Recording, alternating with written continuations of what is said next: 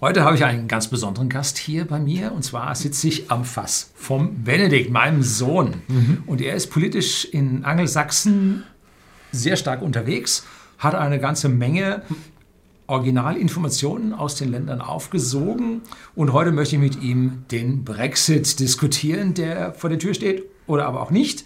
Werden wir dann sehen, wie es geht. Bleiben Sie dran.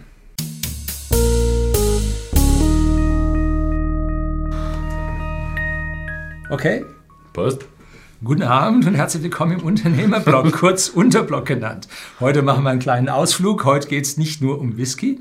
Heute geht es um den Brexit. Ich dachte, wir kommen auf den Whisky-Kanal. Bin ich jetzt auf dem Unterblog oder wie? Du kommst auf den Whisky-Kanal, aber ich schlage heute mal eine Brücke zwischen so, okay. dem Unterblog und dem Whisky. Wer es nicht weiß, ich betreibe also noch einen weiteren Kanal. Mhm. Um, den Unternehmerblog, wo ich also das Weltgeschehen in meiner Sichtweite äh, aus meiner Brille betrachte.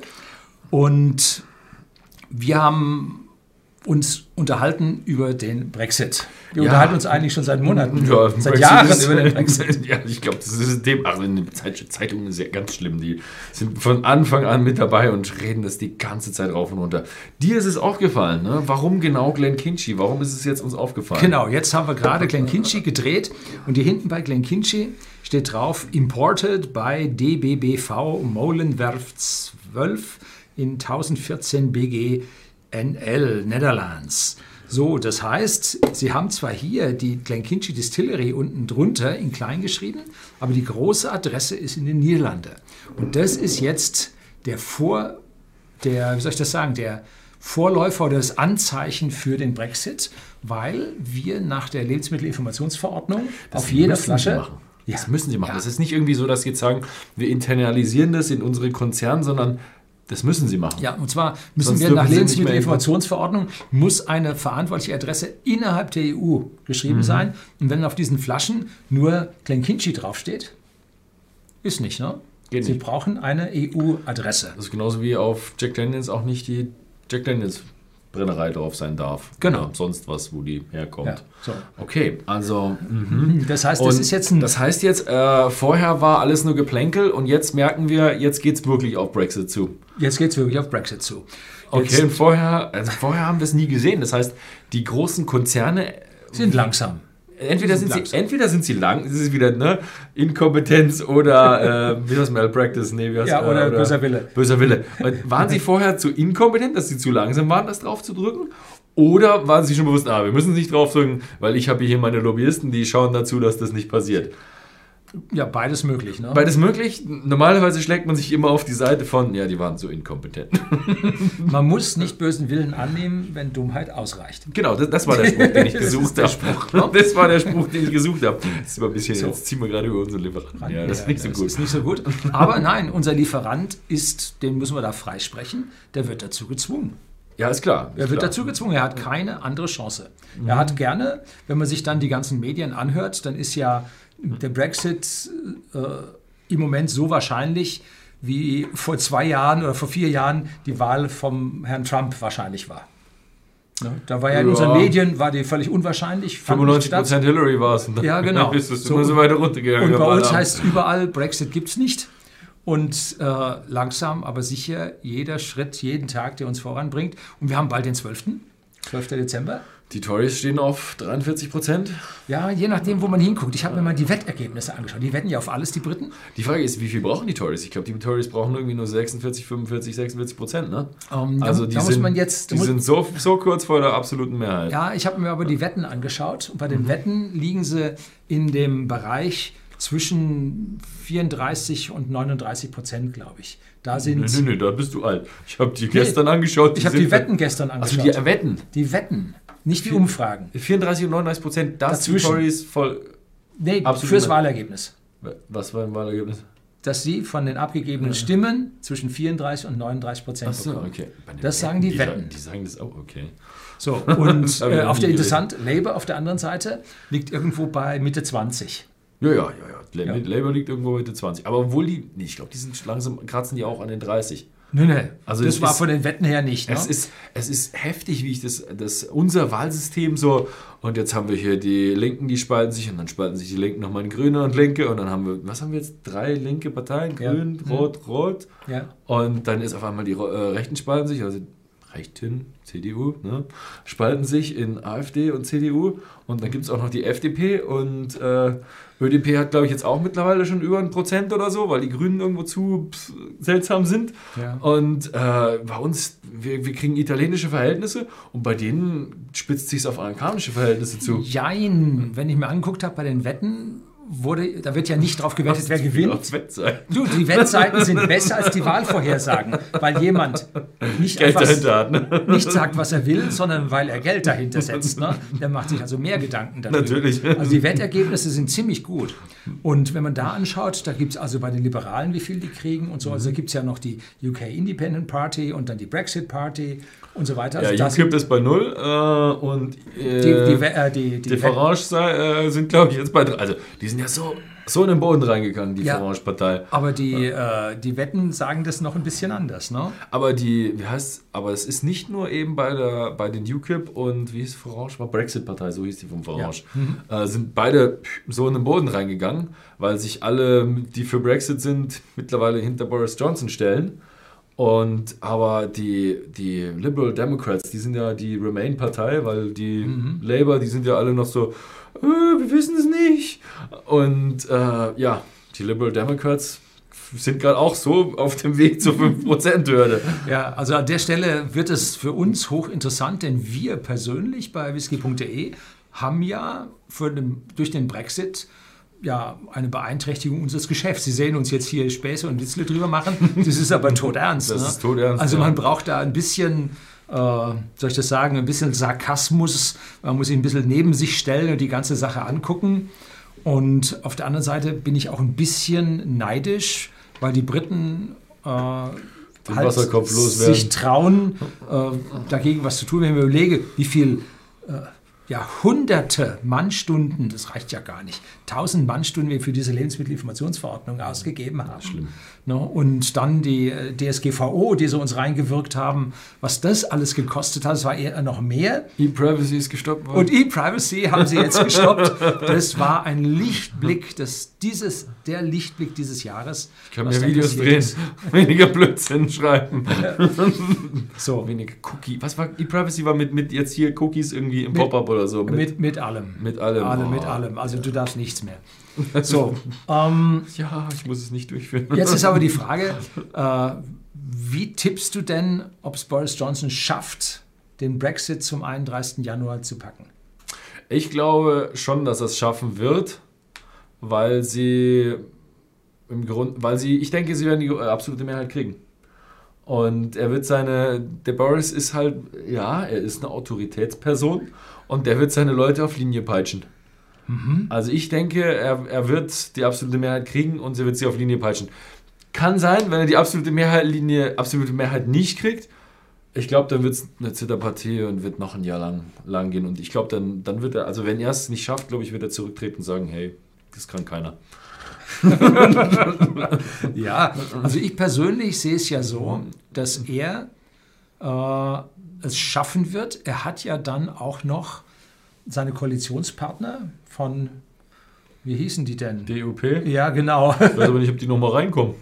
Weißt du nicht, dass Ich weiß nicht, also ich sehe den Polls nicht. Ich sehe immer nur die SNP. Also die SNP ist ja die stabilste Partei, die Ja, es gibt. die ne? Die ist ganz, ganz unten bei 3% und das über Jahrzehnte hinweg.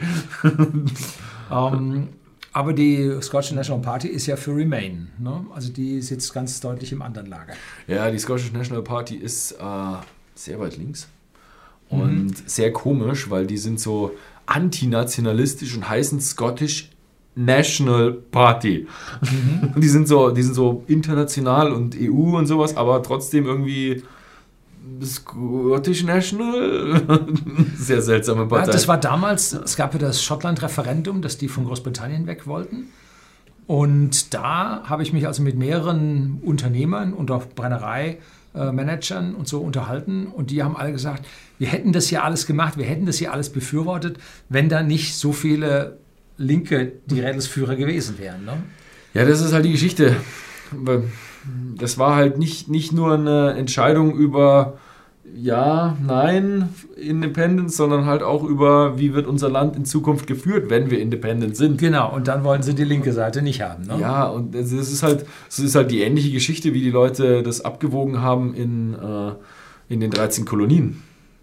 Rebellion oder nicht Rebellion. Und da waren auch eine ganze Menge gegen, gegen die Rebellion, weil es im British Empire doch eigentlich ganz gemütlich war. Mhm. Und so, So, für sehen es un- halt die auch die Schotten. Ne? Für uns ist es halt in dem Whisky in der EU jetzt momentan auch sehr gemütlich. Mehr oder weniger. Und wenn dann im Prinzip der Brexit käme, dann würde es ein Stück weit ungemütlich, weil die EU aus meiner persönlichen Sicht auf Zölle beharren wird. Und im Gegenzug werden die Briten Zölle auf deutsche Autos erheben. Und kaum jemand weiß, dass Großbritannien der größt, das größte oder der größte Einzelland, das größte Einzelland in Sachen Automobilimport ist. Mit 600 so viel tausend Einheiten, die die jedes Jahr aus Europa oder aus, Deutsch, aus Deutschland aus Deutschland importieren, äh, schlagen sie halt die Amerikaner um über 200.000 Autos und die Chinesen auch bei weitem. Und das sind die, die dann wird es Grunde ungemütlich. teuren Left-Hand-Drive-Autos.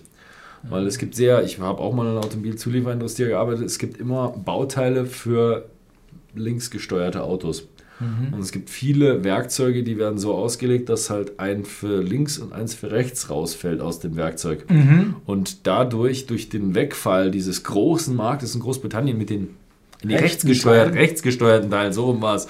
Ja. Also da ähm, würden sehr, sehr viele von den Teilen wegfallen. Das würde für die ganze Werkzeugindustrie ein, oder für die ganze Produktionsindustrie, die die Werkzeuge benutzt, würde das äh, ein großes Ungleichgewicht bedeuten, weil sich jetzt das äh, Gleichgewicht zwischen äh, rechts- und links gesteuerten Autos noch stärker Verschiebt, verschiebt. ist, ja. Und äh, ja, da würden, ich weiß nicht, ob dann die Autos in Japan teurer oder unsere Autos teurer werden würden, irgendwas, was sich die Auswirkungen sind, das ist eine sehr, sehr komplizierte Rechnung, die ich jetzt hier nicht einfach mutmaße, irgendwo abzuschätzen.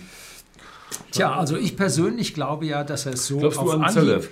Ja, ich glaube aber erstmal nicht, dass er es so super einwandfrei schafft, dass es jetzt, zack, den Brexit gibt, sondern ich glaube, es wird eine Zitterpartie werden. Es wird eine ganz knapp ausgehende Zitterpartie geben und dass wir uns dann nochmal mehrere Monate bis Jahr äh, dahin fretten werden, bis nun dann wirklich irgendetwas passiert. Also ich glaube auch nicht, dass er die, den Brexit zum 31. Was ist Januar, hat er jetzt Ja. angesagt. Das werde ich nicht schaffen, weil ähm, der muss diese Gesetze durchbringen und äh, also wenn er die absolute Mehrheit hat und keine Verräter in seiner Partei hat, dann wird er die so durchbringen. Ja. Was aber unwahrscheinlich ist. Ich glaube, da werden sich schon einige Tories auch noch sagen, du jetzt mal Ball flach halten, wir lesen uns das erstmal durch, weil das war ja wieder so eine Hauruck-Aktion, wo ich auch sagen muss, was, was soll das? Warum setzt er die, diese, diesen Austrittsvertrag rein, gibt den sagt, okay, du hast irgendwie ein paar Stunden Zeit, das durchzulesen, dann stimmen wir darüber ab. Ist mir klar, dass dann alle anderen blockieren.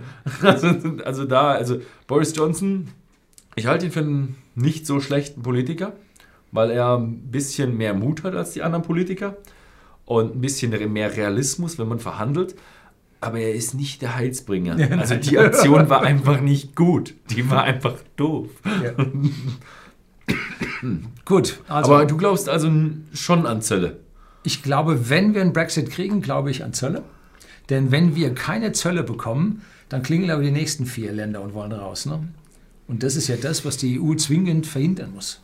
Ja, die, die Geschichte ist, wenn es Zölle gibt und sie Zölle auf Whisky exponentiell, äh, also wenn sie jetzt nicht irgendwie nur 2% auf, auf Whisky machen, sondern irgendwie 10% oder 20%. Also so vier bis fünf würde ich mal schätzen. 4 bis 5, ja. Na, Die Moment, Frage- landwirtschaftliche Produkte sind höher. Die haben typischerweise 10 bis 12. Ja, wa- was, wenn wir 10 bis 12 kriegen oder sagen wir mal 20 oder 25 kriegen, ähm, dann glaube ich, dass das Thema Yes und No vielleicht wieder zu einem größeren Thema wird.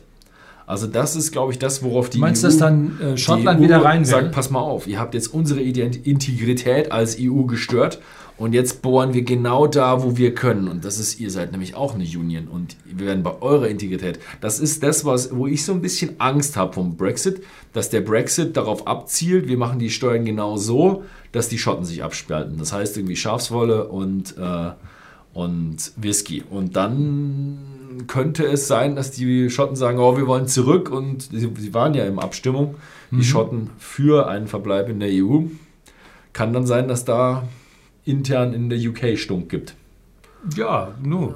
Äh, man muss alles auf den Prüfstand stellen. Ne? Wenn Also, sich die schwierig. Randbedingungen Also ändern, muss man Ich weit tipp- unten anfangen. Ich tippe auf keine Zölle, aber ich schließe es nicht aus, dass es irgendwo zwischen 1, also 2%, 3% geben wird.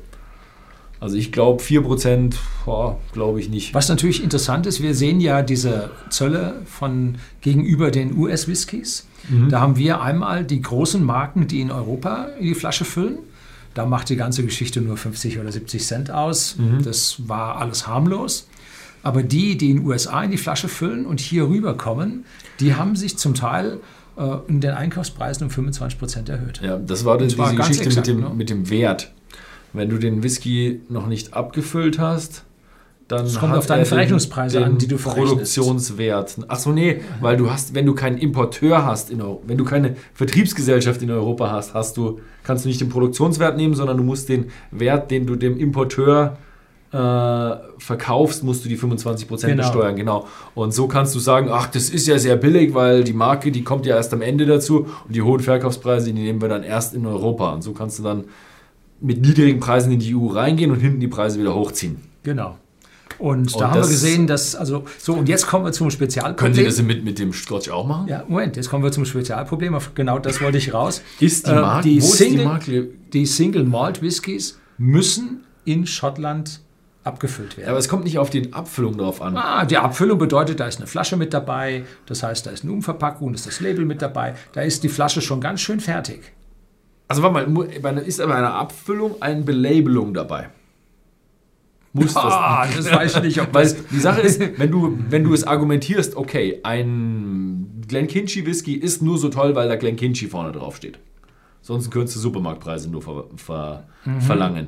Und wenn du jetzt sagst, okay, die Marke wird erst in Europa drauf gemacht, aber abgefüllt wird er natürlich in, in, in Schottland, dann ist ja die Wertschöpfung zum größten Teil in Europa stattgefunden. Kannst deswegen dort die hohen Preise nehmen. Man muss ja immer die, die Sachen immer so verschieben, dass man möglichst Ja. wenig Zölle und Steuern zahlt. Und an dieser Ecke sieht man jetzt ganz deutlich, das ist Niederlande, steht da drauf. Bei Niederlande ist zum Beispiel äh, eine, ein Markenrecht, eine Lizenzvergabe steuerfrei. Okay.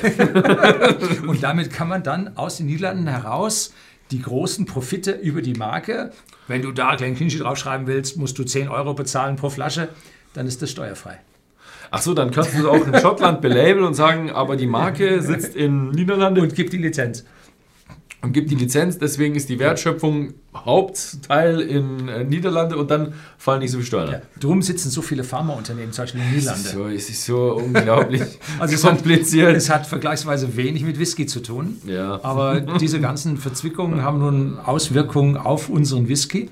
Und wenn wir, ich sag mal, vier bis zehn Prozent Zoll tatsächlich da drauf bekommen, dann werden die Preise ein bisschen steigen. Aber wir haben öfter schon mal vier, fünf Prozent Steigerung gesehen. Ähm, Und der Markt hat es genommen und hat dem allgemeinen Wachstum nicht so geschadet. Das ist also, sage ich mal, im Bereich alles, was unter 5 ist, ist völlig egal. Und alles, was in auch- Richtung 10 und mehr geht, wird katastrophal. Wir haben auch die EU-Vergeltungszölle auf den äh, American Whisky. Ja. Haben wir auch gesehen, dass teilweise auch Hersteller das ein Stückchen geschluckt haben. Ja. Weil es ist schon so, dass auch die Hersteller eine gute Marge haben. Und Wenn sie eine etablierte Marke haben. Wenn sie eine etablierte Marke Wenn sie haben, noch einen Haufen also- Schulden haben, weil sie eine Brennerei gebaut haben und so, dann ist es für sie schwierig. Aber Ja, eine es- etablierte, lange Marke, dann sind ihre Margen, es, dort nicht es schlecht. gibt gewisse Produkte, ich gehe mal davon aus, dass der, der Supermarkt Scotch äh, schon tief in der Kreide steckt. Der Supermarkt Scotch hat äh, einen riesigen Vorteil. Er muss nicht in Schottland abgefüllt werden. Er wird mit Containern um die ganze Welt und dann vor Ort abgefüllt. Und der heißt dann Scotch? Und er heißt dann Scotch. Das ist für die Blended Whisky Industrie zulässig, für den Single Malt nicht. Der Ah, Single Malt okay. muss in der Flasche und der Blended nicht. Sonst hätten sie ja keinen Scotch in Indien verkaufen können. Äh, Völlig unmöglich mit den Produktionskosten oder Abfüllkosten und Transportkosten für das ganze Glas. Indien hat eine riesen Glasindustrie, die dann dort die Flaschen nehmen. Ne? Also da wird halt rumgefeilscht interessant. bis also zum ich, nicht mehr. Ich gehe davon aus, also was, was bei mir so an, an Befürchtungen besteht, ist, dass ähm, wir eine Woche, zwei Wochen Tumulte kriegen können. Also was heißt Tumulte? Hiccups würde ich sagen, oder halt Schluckauf bekommen. Das war also, Flugverkehr ist ein Problem. Also das Mhm. innereuropäische Flugsystem und das außereuropäische Flugsystem sind zwei Systeme, die miteinander zusammenarbeiten. Aber wenn du eins von einem Land von diesem System ins andere transferierst, kriegst du ein Problem. Also die Luftfahrtindustrie ist, äh, hat, wird da wirklich holprig sein die ersten zwei, drei Wochen. Und ähm, irgendwie Visa-System könnte ein Problem geben und auch unsere Verzollung und Verschiffung könnte Probleme geben. Ich denke, es wird irgendwo einen Monat Maximum wird es Tumulte geben und dann werden wir irgendwo eine Preissteigerung von einstelligen Prozentbereich sehen. Das ist so das Szenario, was ich am wahrscheinlichsten halte, beziehungsweise vielleicht also auch du meinst, keine Steigerung. Man sollte dann äh, jetzt vor Weihnachten oder dann nach Weihnachten, sollte man nochmal seine Whiskyvorräte auffüllen. Da kann es vielleicht zu Engpässen kommen, da ist vielleicht nicht schlecht, wenn man ein bisschen was daheim hat. Ja. Denke ich schon. Ich glaube, jetzt haben wir uns ein bisschen ausgetauscht. Wissen tun wir alle nicht. Das war ein Blick in die Glaskugel. Das war alles unsere Meinung. Die ist wahrscheinlich komplett falsch. ja, also ich glaube, wir hatten schon fundierte Ideen, aber ich hatte auch schon über den Sommer fundierte Ideen, warum es zum Brexit kommen wird. Gut. So, das soll es dann gewesen sein. Herzlichen Dank fürs Zuschauen.